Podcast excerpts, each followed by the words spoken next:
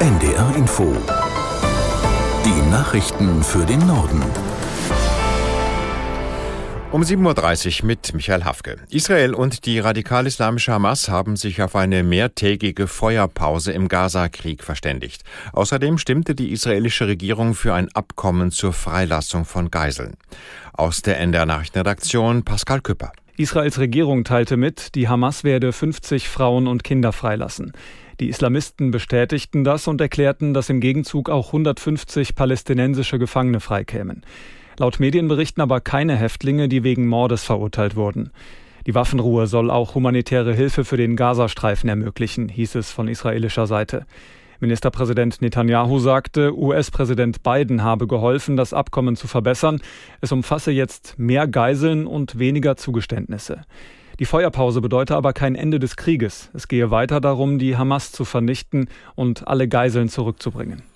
Die Deutsche Industrie- und Handelskammer warnt vor den Folgen der aktuellen Haushaltskrise. Das Urteil des Bundesverfassungsgerichts zum 60 Milliarden Euro Sondervermögen könnte nach Ansicht der DIHK massive Auswirkungen auf die deutsche Wirtschaft haben. Aus Berlin Torben Ostermann. Förderzusagen müssen eingehalten werden, sagte DIHK-Präsident Adrian den Zeitungen der Funke Mediengruppe. Unternehmen müssten sich auf Zusagen des Staates verlassen können, ansonsten wäre der Schaden immens. Adrian fordert einen Neustart in der Wirtschaftspolitik. Diese brauche einen frischen Schub, damit Unternehmen die Herausforderungen selbst besser meistern könnten. Das Bundesverfassungsgericht hatte vergangene Woche untersagt, Corona-Kredite nachträglich für Klimaschutz und die Modernisierung der Industrie umzuwidmen. Seit Tagen ringen die Ampelparteien um einen Ausweg aus der Misere. Noch ist allerdings unklar, wie der aussehen soll. In den Niederlanden wird heute ein neues Parlament gewählt. Im Sommer war die Regierungskoalition im Streit über die Migrationspolitik zerbrochen und Ministerpräsident Rütte hatte seinen Rücktritt erklärt. Aus Den Haag Andreas Meyer-Feist. Erwartet wird ein Kopf-an-Kopf-Rennen zwischen der bisherigen liberalen Regierungspartei VVD und der rechtspopulistischen PVV von Geert Wilders. Wilders, der seit 25 Jahren im Parlament sitzt, könnte diesmal auf eine Regierungsbeteiligung hoffen. Die Spitzenkandidatin der VVD, die bisherige Justizministerin Dilan Yeşilgöz, schließt eine Koalition mit der Wilders-Partei als Juniorpartner nicht aus. Auf der anderen Seite des Parteienspektrums rechnet sich der ehemalige EU-Kommissar Franz Timmermans gute Chancen aus, Regierungschef zu werden. Sein linkes Bündnis aus Sozialdemokraten und Grünen liegt in den Umfragen mit der bisherigen Regierungspartei gleich auf. Dominantes Thema im Wahlkampf war die Einwanderungspolitik. Das Parteiensystem ist zersplittert. Erwartet wird, dass sich mindestens vier Parteien zusammentun müssen, um eine stabile Mehrheit im Parlament zu finden. Die italienische Ministerpräsidentin Meloni und weitere Kabinettsmitglieder aus Rom werden heute in Berlin erwartet.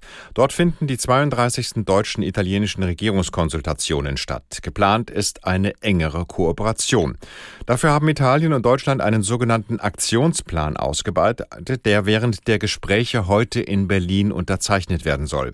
Vor allem in der Außen- und Sicherheitspolitik sowie bei der Digitalisierung und in wirtschaftlichen Fragen wollen Deutschland und Italien enger zusammenarbeiten. Das EU-Parlament beschäftigt sich heute mit der Frage, wie viel Unkrautvernichter in der Landwirtschaft notwendig ist. Die Abgeordneten stimmen über einen Vorschlag ab, der vorsieht, Pestizide bis 2030 drastisch zu reduzieren. Aus Straßburg Holger Beckmann den Pestizideinsatz in Europas Landwirtschaft bis zum Jahr 2030 halbieren. So will es die Pestizidverordnung der EU, über die das Europäische Parlament heute abstimmen wird. Ein hochumstrittenes Vorhaben, von dem Grüne und große Teile der Sozialdemokraten sagen, es sei entscheidend für den europäischen Green Deal und eine nachhaltigere und ökologischere Landwirtschaft und dem auf der anderen Seite konservative und christdemokratische Parteien vorwerfen, es entziehe tausenden Bauern in Europa die Lebensgrundlage und verteuere die Produktion in der Landwirtschaft massiv.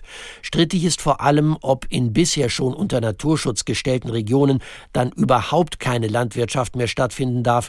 Das sei in Deutschland beispielsweise bei jedem sechsten Hektar der Fall, heißt es aus dem Agrarausschuss im Europaparlament. Die weltgrößte Börse für Kryptowährungen Binance muss in den USA 4,3 Milliarden Dollar Strafe zahlen. Nach jahrelangen Ermittlungen gegen das Unternehmen haben sich Behörden und Binance auf einen entsprechenden Vergleich geeinigt. Die Milliardenstrafe ist eine der höchsten Firmenstrafen in der Geschichte der USA. Aus Washington Nina Barth. Die US-Regierung wirft Binance unter anderem Verstöße gegen Geldwäschegesetze vor. Binance habe damit auch sexuellen Kindesmissbrauch, illegale Drogen und Terrorismus in mehr als 100.000 Transaktionen unterstützt, sagte US-Finanzministerin Yellen. Es gehe auch um Transaktionen mit Verbindungen zu Terrororganisationen wie dem IS oder den zu Hamas gehörenden Al-Qassam-Brigaden. Außerdem habe Binance Transaktionen mit Nutzern in mit US-Sanktionen belegten Ländern wie dem Iran, Syrien oder den von Russland besetzten ukrainischen Gebieten ermöglicht, so Justizminister Garland. Die 4,3 Milliarden Dollar Strafe gegen Binance ist Teil eines Vergleichs, der es der Krypto-Plattform erlaubt, weiter in den USA aktiv zu sein. Das waren die Nachrichten.